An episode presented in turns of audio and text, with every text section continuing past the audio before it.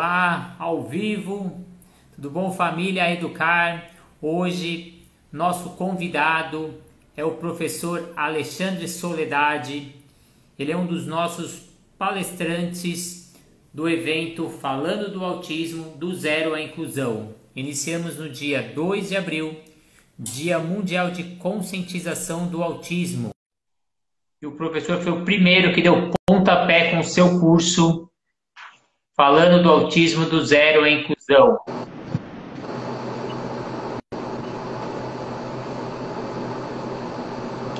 Eu estou tentando, tentando ver se agora funciona. É, eu Deu certo? Saí, agora tudo ok. Deu certo então, né? Deu certo. Obrigado pela presença, obrigado por participar do evento. História conjunta, história linda, maravilhosa que a gente tem que compartilhar antes de iniciar essa pergunta, faça um pouquinho, porque a sua carreira estava tomando o caminho para ir da natação muda, um novo foco,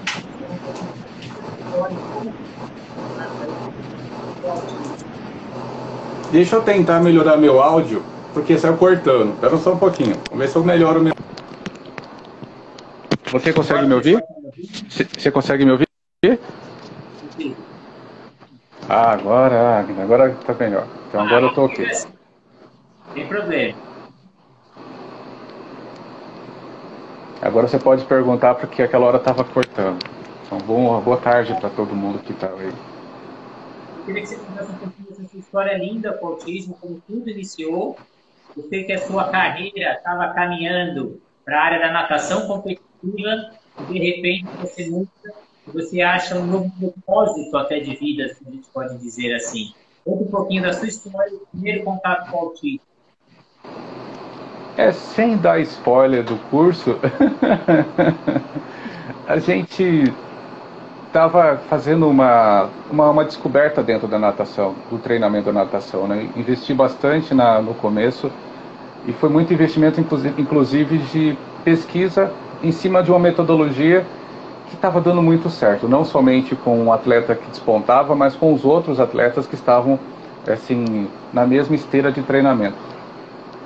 E era uma, uma metodologia em que você durante o período de base você já sabia na projeção quanto você teria que trabalhar no polimento, você já sabia quanto ele ia chegar no polimento como resultado final. Imagina você saber quanto o seu atleta no final do seu ciclo, quanto ele poderia fazer e quanto você podia almejar isso te ajuda no polimento. Aí de repente vem o autismo. É, teve o diagnóstico do meu filho e a gente já estava já estava com atleta, no caso o Felipe Lima, a gente já, já era campeão brasileiro, já tinha quebrado o recorde brasileiro, a gente já estava muito perto, porque nosso objetivo era muito engraçado. Eu falava para ele: nós vamos quebrar o ficha. a ideia era essa: era quebrar o ficha. Então, meio que quando o Fischer deu de cara com o Felipe, Felipe já quebrou o Fischer no Finkel. Então, do nada, esse cara apareceu e quebrou o recorde sul-americano dentro do dentro do Finkel. E aí falou assim, mas como assim? Aí pronto, aí veio o convite para poder ir com a seleção brasileira juvenil júnior, para poder ir para África do Sul. Aí veio o convite para ir para Polônia. Aí veio o convite, aí olhar o autismo, meu filho. Aí eu lembro de um professor, não sei se você lembra dele, se você o conhece, professor Basilone. É um das, das antigas, né, Basilone. Basilone escreveu um livro que o prefácio mudou a minha vida. O prefácio do livro do Basilone dizia bem assim: é, dedico esse livro à minha família, a quem não passei os natais, com quem não passei os anos novos, os feriados, e dedico a todas elas pelo tempo que eu não passei junto com vocês. Aí eu falei assim, eu estava com a carreira aqui em ascendência, né, mostrando o resultado de uma metodologia inovadora sem uso de lactato, uma modelagem aritmética. E aí falei assim, entre ela e meu filho, eu fico com meu filho, entendeu? Então é, não teve, não teve assim pensar duas vezes entre uma carreira meteórica. Aí eu chamei o Felipe Lima na época, falei para ele assim, olha cara, a gente já conquistou tudo que a gente tinha que conquistar ficamos a meio segundo da Olimpíada, da primeira que ele tentou, ele não conseguiu. Ele ficou fora da Olimpíada por causa de uma de um pouco, de um detalhe, e um detalhe técnico de uma filipina do Felipe França. Então a gente ficou fora da Olimpíada. Eu falei assim, oh, cara, agora cheguei onde eu queria chegar. A gente não conseguiu a vaga olímpica, foi um sonho muito grande. Nós saímos do interior de, de Mato Grosso e Cuiabá. A gente chegar a quase uma vaga olímpica, agora eu paro. Aí ele, como assim você vai parar? Eu vou parar porque a pessoa que você nunca vai ganhar nasceu. E essa pessoa tem autismo e eu preciso cuidar dela. Então aí o professor de educação física se transforma no doutor, no fisioterapeuta Alexandre, que foi fazer faculdade para poder ajudar pessoas que não podiam pagar e também ajudar a situação do meu filho.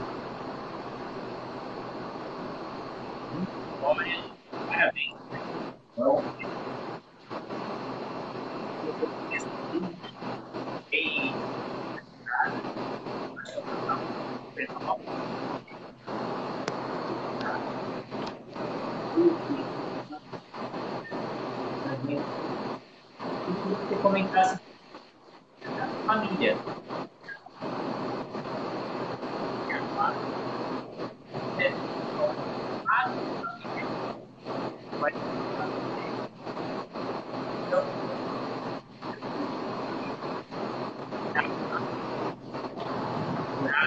Renato, Renato tá cortando, tá cortando para mim. Eu não sei se tá cortando para as outras pessoas, tá cortando o áudio.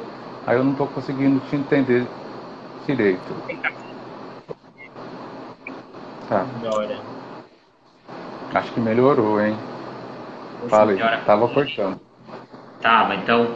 Eu queria que você falasse um pouquinho. Você falou muito da família, queria que você falasse da importância da família com o autista. Eu sei que a família é importante para todos, é a base, é a estrutura. Eu vi um vídeo seu no YouTube fantástico. Você fala da família na atualidade. Temos diversas estruturas, de família, mas família é importante, aquela que te dá base, que te dá apoio. Eu queria que você falasse da importância da família. É, assim, o autismo, o autismo ele, ele, ele mexe com a família. Ah, ele mexe com uma coisa que logo de cara que são os projetos. O filho está na barriga da do, barriga ainda depositado dentro da, do útero a mãe já está alimentando expectativa. O pai também está alimentando. A mãe alimenta muito mais. Então você cria expectativa sobre aquela pessoa que vai nascer. E de repente essa pessoa vem contrário àquilo que você imaginava. Mas a gente, e aí a gente entra num estado chamado estado de luto. Porque a gente imaginava que seria assim, e aí todos os nossos planos que nós construímos não são os planos dessa pessoa que nasceu, é, vão, embora. Só que aí você cai na real que os, que os planos nunca foram seus. E aí você vai avançando nas fases do luto até que você vem e tenha passa pela negação, passa pela pela revolta, até aceitação. E quando você aceita que aquele plano não é seu, fica mais fácil. Mas isso mexe muito, Renato, com a família. Mexe muito, né? Não foi por causa disso, mas nos, depois de acho que sete anos que Augusto já tinha nascido, eu me divorciei. Por causa que tinha esgotado sim a relação, mas não a, a, a situação foi por causa do autismo. Mas, assim, uma coisa que eu botei em mente, nós dois, tanto eu como ela, a gente somos muito amigos ainda, assim, a gente botou em mente que nós não nós tínhamos ex, era ex-esposo, ex-esposa, nós, mas a gente não tinha ex-filhos. Então, não existe esse filho. Então, eu fiquei morando durante um tempão no mesmo bairro com as crianças, para eles não sentirem falta daquela rotina de me ver todo dia. Eu levava eles, pra, ainda levo para a escola sempre que posso. Na época, eu levava todos os dias para a escola, para eles sentirem minha presença, porque o autista ele gosta da segurança que a rotina é, lhe oferece. Então, e cara mexe somente com o pai, cara. É muito duro você falar isso. Muitas vezes a gente fala que, ah, mas você está falando assim, para a mãe é mais dolorido, tá? É muito mais, porque as expectativas, a mãe já imagina como é que é a face da criança antes dela botar a cara para fora, velho. Então você imagina, e aí vem toda aquela situação da herança genética que vão dizer que 97, 99%, segundo as pesquisas, é, é genético. E aí vem aquele pai imaturo e fala, viu, veio da sua família, é culpa sua. Cara, ela já tem uma expectativa frustrada. E aí vem um pai, cara, que de repente um esposo, um companheiro que de repente não apoia naquela hora e ainda joga a culpa para ela, essa pessoa desmorona. É muito comum ver mães depressivas, é muito comum ver mães assim que são reativas. Aí eu volto naquela pergunta que uma das meninas jogou hoje no, no Telegram. É, pergunta como é que eu falo com um pai é, se ele ainda não viu o autismo. Então você imagina, depende de que estágio do luto esse pai, essa mãe está. Muitos deles ainda nem entraram para querer ver o diagnóstico porque ainda não aceitaram, ainda estão vivendo a ilusão de que aquela pessoa é do jeito que ele imaginava ser, só está com um pequeno atraso. Na hora que ele aceita a condição autista, não é doença, a situação condição autista, a família se fecha sobre a criança, sobre o jovem, porque e aí ele entende que essa família é, vai proteger essa pessoa o máximo possível. Só que aí o tal da proteção tem que ter um limite. Não posso proteger demais, ela não é um pedaço de cristal. Então, por isso que precisa, mesmo que os pais e mães estejam separados, eles devem estar unidos na questão do autismo do filho, na terapia, no apoio, em incentivar. Você deve ter visto várias vezes alguns vídeos da minha filha que não fala, né? Você deve ter visto o carinho mesmo não morando juntos, você pode perceber que ele é muito próxima, grudada comigo. Porque eu nunca me afastei deles. Então, nunca fiquei afastado. Quando ela faz a terapia, eu acompanho, vou com ela. Ela tem psicólogo? Vamos lá. Ela tem fono? Vamos lá. Então, quer dizer, não adianta. Ah, mas a minha carreira. Ah, mas eu, eu, vou, eu tenho que trabalhar. Gente, é, nessa hora você vai ter que pesar o que é importante para você. E todas as vezes eu lembro da contracapa do livro do Basilone, do que é importante. Fantástico. Eu aqui, Alexandre, muito bom esse depoimento. Você já deixou um gancho que é uma dica para os profissionais que trabalham pouco natação ou na área escolar. Você falou um pouco de rotina. Você falasse da importância da rotina para esse público. Acho que é uma das peças assim base aí para o autismo. Antes, antes de falar, eu queria dar um oi. Oi, Paulo. Paulo está assistindo. É, Paulo é autista. É o clandestine que está aí. Eu estou vendo você, Paulo. Paulo, muito obrigado por você estar tá aí, tá? É, Paulo descobriu que era autista já adulto. Então, a gente, quando a gente fala da escola, da rotina, a escola não está preparada. Esse é o primeiro ponto, né? E o autismo, o autismo ele requer algumas situações em que o professor não está pensando, ah, não vou parar minha aula simplesmente por um aluno. Não, na verdade, ele vai criar uma estrutura que esse aluno consiga achar interessante a aula. Então, por exemplo, eu não sei em que momento da história da, da, da educação começaram a enxergar que era necessário mudar as pessoas de lugar.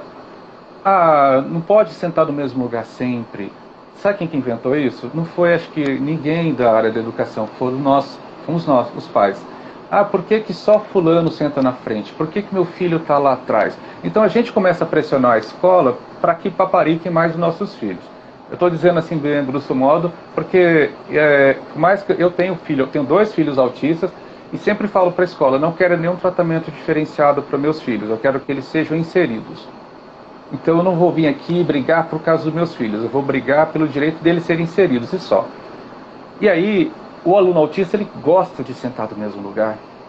Ele adora, porque ele se sente seguro. A rotina ajuda mentalmente a pessoa autista a se centrar, a se organizar, a pensar assim, como é, como é que eu tenho que fazer o dia. Então, quando ele cumpre a rotina, é como se estivesse fazendo o seguinte: ponto, eu estou no caminho certo desse dia.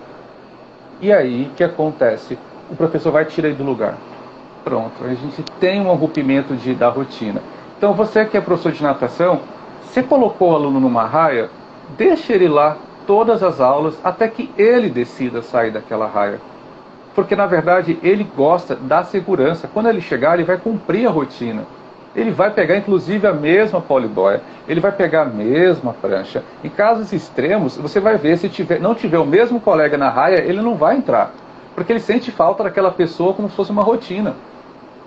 Então, se o coleguinha faltou, ele fala: Eu não vou fazer aula porque meu amigo não veio. Então, a rotina dá segurança. Dá segurança, que nem a Cita falando aqui, Santoro, é assim, ela gera confiança. Então, a pessoa sente confiança. Então, você, professor, se você fica rompendo as coisas que dão segurança e confiança à pessoa autista, você vai ter problema para poder trazer ele para ti. Aí o professor, que é uma pesquisa, são várias pesquisas, inclusive uma muito bacana de Belo Horizonte, que fala que o professor tem medo. Como é que eu vou trazer essa pessoa para cá? Primeiro, observe as rotinas dele. Observe aquilo que dá segurança, aquilo que de repente provoca tempestades sensoriais, aquilo que aumenta a quantidade. Ah, mas eu vou deixar de tocar apito? Talvez se você entender que o aluno, de repente, ele é hipersensitivo ao apito, não toque o apito, né? indique para que ele possa nadar. Porque na minha época todo mundo gostava daquele apito Fox, não sei mais se vocês usam. Aí eu descobri que aquele bendito daquele Fox, ele tem mais ruído do que um ar-condicionado de 10 mil BTUs. Então, quer dizer, você imagina você tocando aquele Fox o dia inteiro. Uma pessoa autista que não consegue filtrar todas as informações que estão acontecendo, e aí você ainda tira ele da rotina, é uma, é, são coisas que a gente tem que pensar. Então são coisas pequenas, sabe, Renato, que a gente precisa rever. Você quer que o seu aluno participe mais? Então entra, entra na, na, na vibe dele. Não entra no mundo, porque ele está no seu mundo. É o outro equívoco da fala que muita gente fala. Ah, o autista está no mundo dele. Não, o autista está no seu mundo, está no nosso mundo, só que ele se relaciona com você de uma forma diferente. O Fernando fez uma pergunta, ele falou, professor, inserir e incluir são as mesmas coisas, são as mesmas, passou, subiu aqui, são as mesmas situações, ele coloca. Ah, só para você ter uma ideia, Fernando, né? Ô Fernando, só para você, quando dá uma lida depois, é, é, legal, se quiser eu te mando depois o PDF, bem bacana, né? Sobre educação, é, educação inclusiva e educação especial. Aí você fala assim, é a mesma coisa? Não, não é a mesma coisa. Incluir, você, só o fato dele estar na sala de aula, ele está sendo incluído. Mas ele está participando, ele se sente presente naquela aula, ele sente que ele faz parte, que ele é integrante, que ele é algo positivo naquela sala.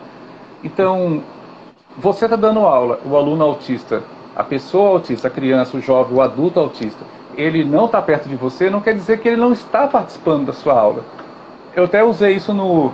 É até spoiler, até. No, no curso eu falei, experimente levar seu aluno para o outro lado da raia, do outro lado da borda da piscina. Você vai perceber que o aluno que é autista, ele também vai para o outro lado e vai continuar longe.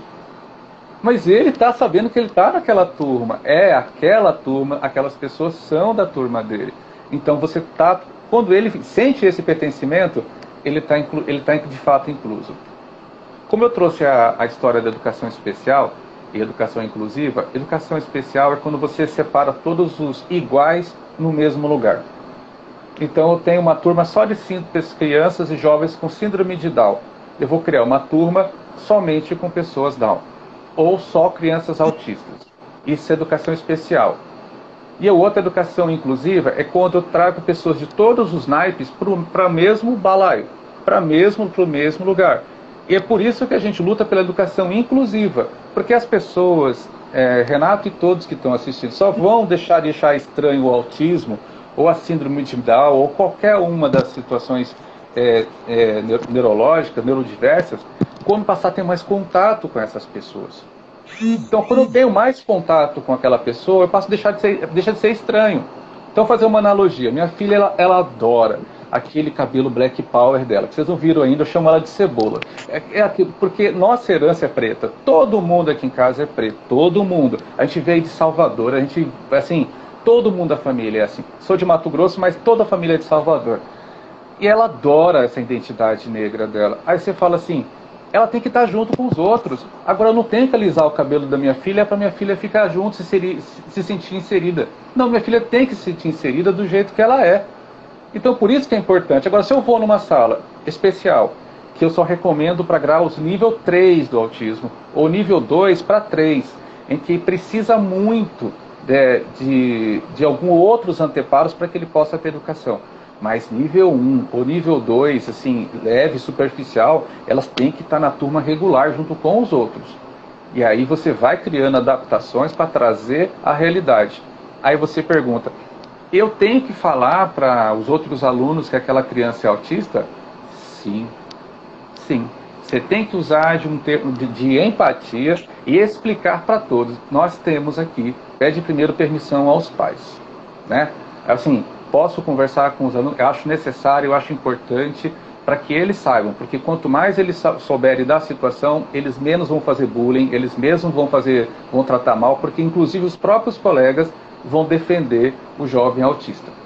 Então, prova é que meu filho várias vezes teve problema na escola e quem defendeu ele na escola foi os colegas de sala de aula, porque todos sabiam da condição autista dele. Então, ele se sentia, quando ele saiu do colégio agora, que ele teve que trocar de escola, ele sentiu maior falta dos colegas. Então, quer dizer, aí você fala, mas o autista não gosta de ficar com os outros? E por que, que ele sentiu falta dos colegas? É, eu acho que a criança é muito acolhedora, mas ela tem muito exemplo do professor. O professor é o mediador. Então, como o professor lida com a situação, é como as outras crianças vão lidar com a situação. Então, essa coisa de integrar as crianças, elas entenderem o que está acontecendo, eu acho fundamental. Acho que essa foi uma outra dica que você deu. Fundamental, eu queria que você falasse um pouquinho da terminologia, né? Como que a gente fala que às vezes tem alguns profissionais que têm essa dificuldade de falar que você falou que ele não é um portador, né? Está em uma condição eu queria que você falasse um pouquinho disso, que também é fundamental. É, em 2013 saiu uma, uma, um dispositivo nos Estados Unidos é, chamado DSM-5 e lá determina como é que passa a ser chamada é, a condição autista. Então, é transtorno do espectro autista. Primeira coisa, né? Então, é autismo, é autismo, como é que é? Transtorno do espectro autista espectro porque, que nem nós explicamos, vai do 1 ao 3, existe vários tipos. Essa é a nomenclatura 2013. Só vai passar a valer no Brasil em 2022. Olha, olha o tamanho desse, desse ato entre 2013 e a adaptação dos profissionais em 2022. Então, quer dizer, só para você ter uma ideia, então, só para você ah, trazer à luz. Todo mundo fala, ah, eu tenho um primo que é Asperger a partir de 2022, o termo Asperger some. Ele vira autismo nível 1. Então, quer dizer o seguinte: nossa, o Asperger vai sumir? Não, vai continuar falando Asperger, mas você vai estar defasado, tá, tio? Então, quer dizer, é nível 1. O Asperger some do negócio. Aí pergunta, mas é pessoa, é, é portador do autismo? Aí você até torce a boca, assim, porque entende-se que portador é uma pessoa que a qualquer momento você tá, vai largar ou vai deixar o que você está carregando. Né? Prova é que teve um tempo atrás, inclusive os PNEs, né, que era, era portador de necessidade especial. Foi na mesma época que repensaram a história do portador de necessidade especial e colocaram pessoa com deficiência. E ainda acrescentaram o MR, mobilidade reduzida. Então, portador não sumiu. Então, é pessoa. Você está falando com uma pessoa. Então, essa pessoa tem nome. Então já é uma, já é uma, já é uma gritante. Eu escuto muito nas comunidades, isso me revolta. E que existe muitos autistas que, que passaram por aqui agora há pouco e sabem que eu estou falando deles. Assim, eles se revoltam quando não sabem o nome. Isso, isso na, chama terminologia, chama capacitismo. Eu chego assim para você e falo, Renato, como é que é o nome daquele seu aluno? Aí você fala, pergunta para ele. Isso, é quer dizer, pergunta o nome dele, né? Renato, você tem um aluno autista? Eu tenho. O Pedro é autista. Identificação, ela só tem nome. É, é Pedro, é meu aluno. Sim, ele é autista. Então você vê que é autista, não com autismo. Ou não tem autismo, porque tanto com quanto tem remota ao portador. E portador não existe mais. Então essa pessoa é autista. Essa pessoa é TEA. Então quer dizer, pessoa e aí quando você vai citá-los, Temple Garden é uma, uma, sumidade, está entre as 100 mulheres mais assim influentes da década. Ela é autista, é professora doutora, psicóloga dos Estados Unidos, tem até um filme sobre essa mulher. Ela deixou muito bem claro, ela é, vai citar o autismo, essa pessoa tem nome. Como é que é o nome dela? Vou dar o um exemplo do meu filho. quando pergunto no meu filho, assim, você tem um filho autista, o Augusto? Já de, faça a devolutiva que essa pessoa tem nome, o Augusto, é o Augusto é seu aluno, sim, é, e ele é autista.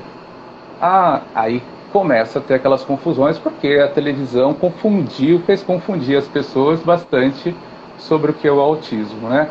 Hoje tem o The Good Doctor, né? O The Good Doctor, ele é autista.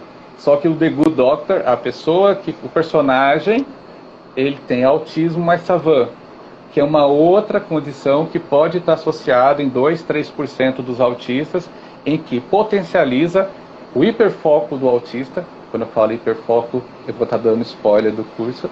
É, quando você fala de hiperfoco, é aquilo que o autista gosta muito de fazer, né, que ele tem muita força, ele gosta demais, ele se sente seguro porque é, rotina e hiperfoco são duas coisas que dão segurança para o autista. O outro é estereotipia. Estereotipia é aquele movimento, ele dá segurança para o autista.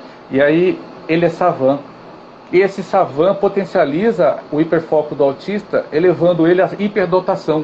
Então, existe vários autistas, chega a 2, 3%, até 5%, são hiperdotados em uma determinada função, que o savan faz ele ser. Tem casos de savan aqui na, na Colômbia. Tem um cara que é autista savan, esqueci o nome dele agora, e ele calcula qualquer distância espacial sem calculadora. Então você você imagina, você fala assim, dois planetas de tal massa, ele fala para você de cabeça, por causa do Savan, que é aquilo que a gente vê no The Good Doctor. Então aí, uma... trazendo, trazendo aquela história, com e tem, tá errado, com autismo tá errado, tem autismo tá errado, ela é uma pessoa, ela é uma pessoa autista. Tem uma pergunta da Stephanie, ela, como ajudar o autista a se desapegar do celular? o meu aluno chora para sair e usar o celular? Hiperfoco. hiperfoco. Assim, é, é, muitos da, dos autistas têm hiperfoco. O celular virou uma rotina. Se virou uma rotina, é muito difícil de tirar. Você vai precisar da ajuda dos pais dele. Vai precisar que não leve ou leve, deixe no carro, converse com ele. Os pais vão ter que entrar nesse processo de desmamar do celular como eu falei, minha filha ela não tem, ela não fala, mas minha filha ela pega o celular, ela encontra o que ela quiser no YouTube. Ela acha o que ela quer. Por quê? Porque ela aprendeu sinais do YouTube que levam até onde ela quer chegar. Hiperfoco. É difícil tirar. Isso não é uma característica do autismo, tá? Então é importante, professores, para que a gente não confunda o que é de coisas de crianças da modernidade Hoje existem as crianças multitelas, crianças que estão é, muito apegadas ao celular. O autista é uma criança também. Tá? Então, quer dizer, como criança, ele também vai fazer birra, que é diferente de crise. O autismo também tem crises, crises sensoriais, mas ele também faz birra. Então, quer dizer, agora, se os pais permitiram que o celular virasse uma rotina, é com o pai que você tem que conversar para que tente desmamar para que ele possa ter eficiência. Porque se você tirar na aula o celular dele, você vai ter um problema muito sério. E aí o próprio pai vai se voltar contra você dizendo que você que está agredindo o filho. Porque que nem eu expliquei no começo da nossa conversa aqui, Renato, a gente não sabe em que fase do luto o pai está. Se nessa fase da negação ou na fase da aceitação. Os pais na fase da aceitação entendem e compreendem melhor os professores. Os pais ainda que estão vivendo a fase da negação, que não acham que é autismo, não, está enganado, o médico está mentindo, está enganado, esse médico não sabe nada, são mais difíceis e vão brigar com você, professor. É, a Simone Santana uma frase interessante, né, a respeito desse assunto. É difícil nesse momento da dar regras para os nossos autistas na escola, era da natação ou na aula de natação, né? a gente precisa, você professora, se você for tiver bastante tempo com eles, você vai ter que criar sinais para que virem rotinas. Vou dar um exemplo de um sinal que eu trabalho bastante com, com toda vez que eu encontro uma criança autista e ela vai ter contato comigo várias vezes. É, eu, eu, chamo de sinais de Sofia. Sofia é da minha filha. Então, é, eu faço isso aqui.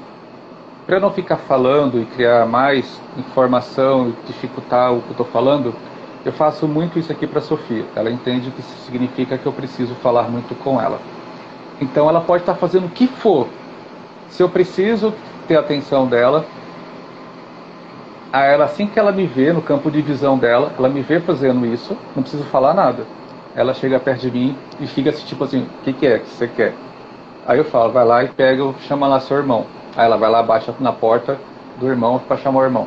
Então, quer dizer o seguinte, você precisa criar sinais.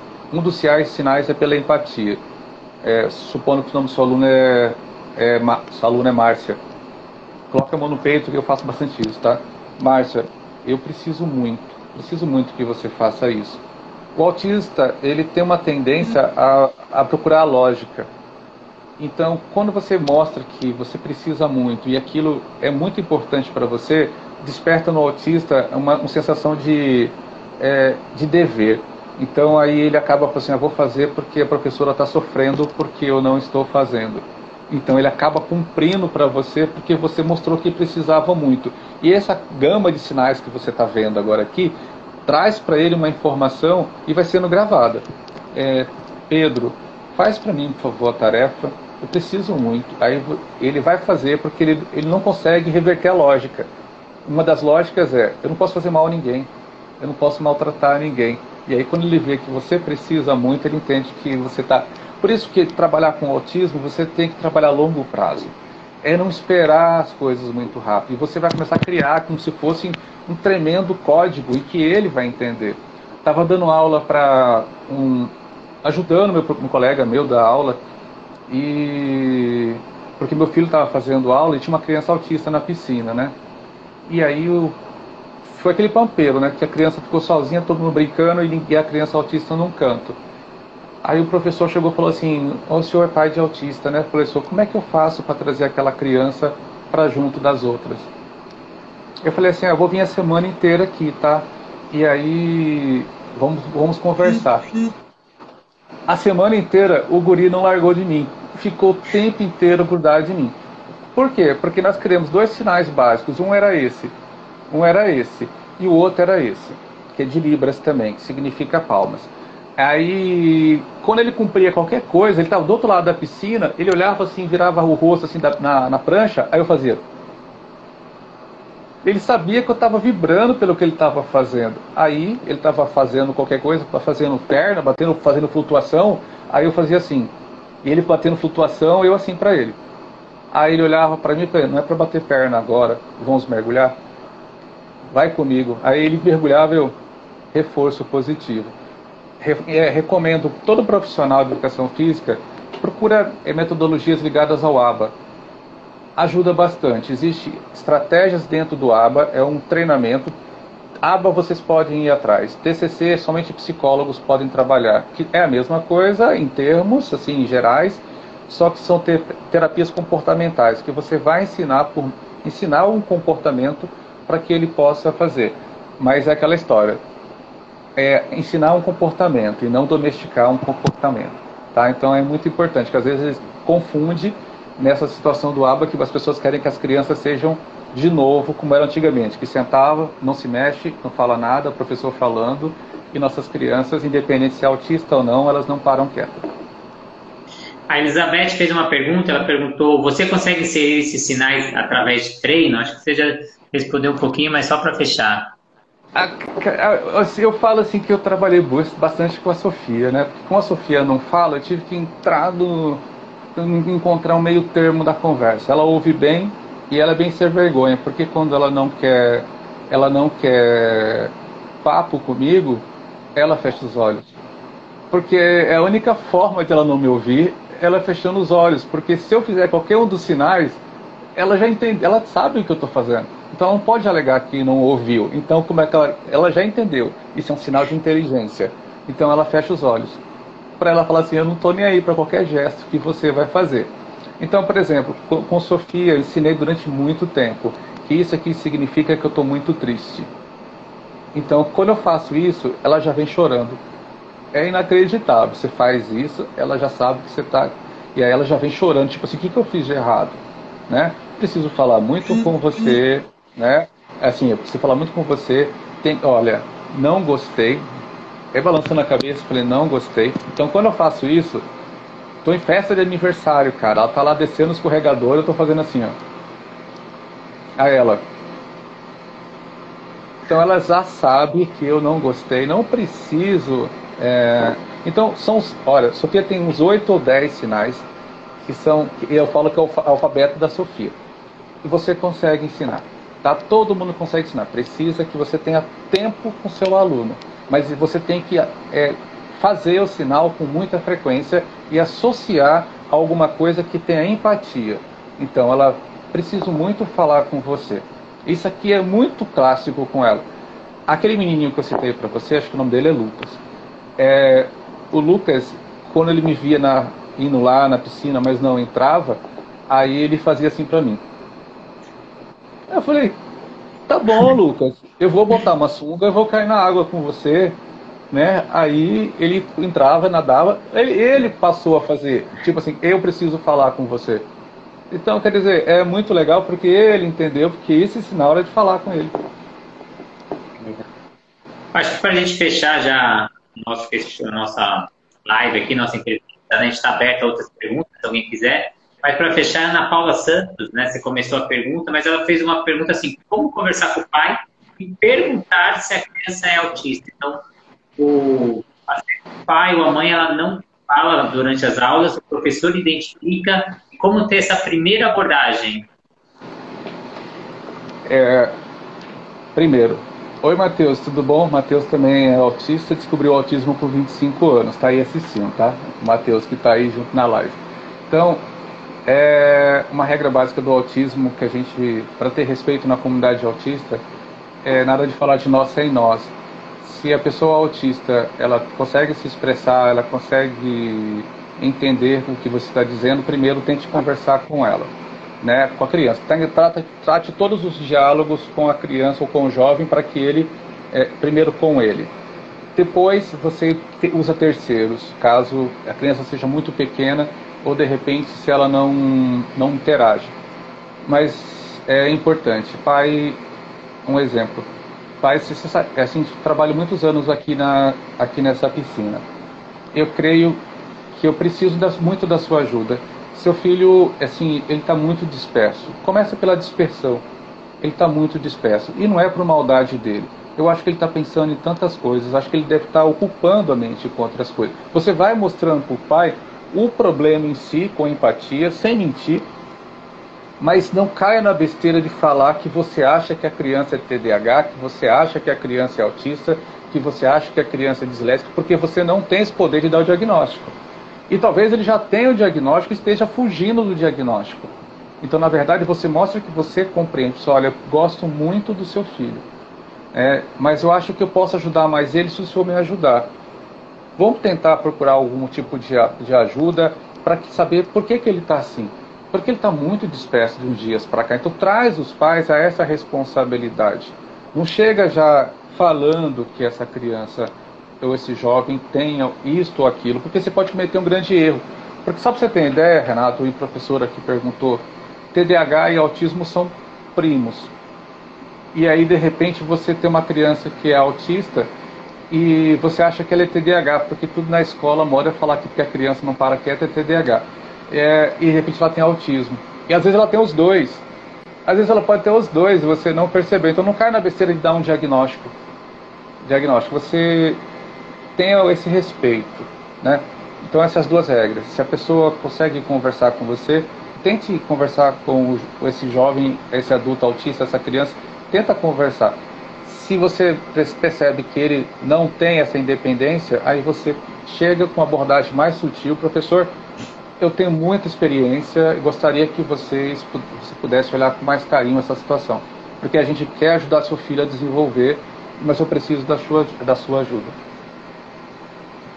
Alexandre, muito obrigado mesmo, obrigado pela entrevista. Eu sei como o dia hoje foi complicado para vocês esses últimos dias, mas obrigado mesmo. Queria agradecer pela presença evento. A gente se conheceu pelo um do Facebook, ambos parte. A gente criou um projeto lindo, maravilhoso, que iniciou no dia 2 de abril, Dia Mundial de Conscientização do Autismo, e aí quer levar para as pessoas, momento de reflexão.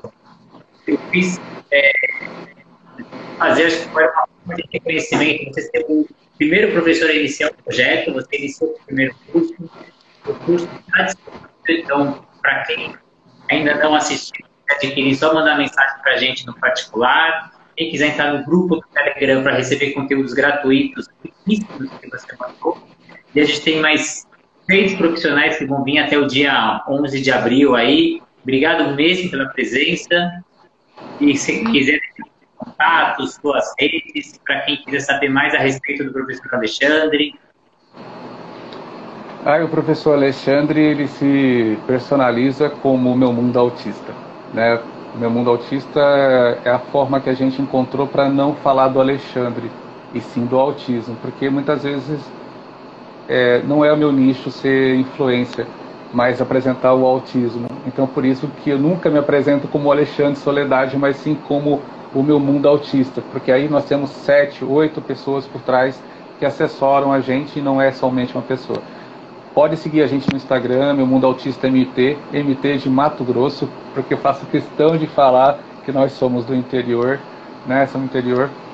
E em você, não sei se vocês perceberam, tem muita gente que está entrando na live que é autista. Um abraço para você, Cartoon Lucas, que eu sei que você está aí também. Então eu passei a ter uma convivência muito grande com muitos autistas. E essas, esses autistas são fantásticos tenho, tenho amigos pessoais dentro do autismo que são professores doutores que estão terminando o segundo doutorado, só para você ter ideia do, do grau da, do intelecto. Vai, viu, Cartoon? Obrigado, Cartoon Lucas. Então, quer dizer, o Lucas está aí, é ótimo desenhista.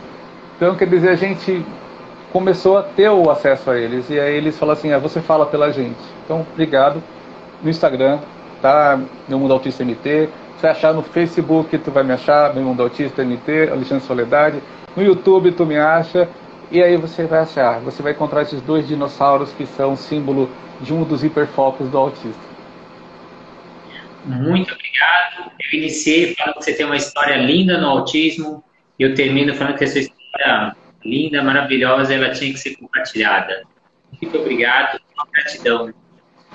Obrigado, Renato. Gente, até a próxima. Tá? Qualquer coisa é só convidar.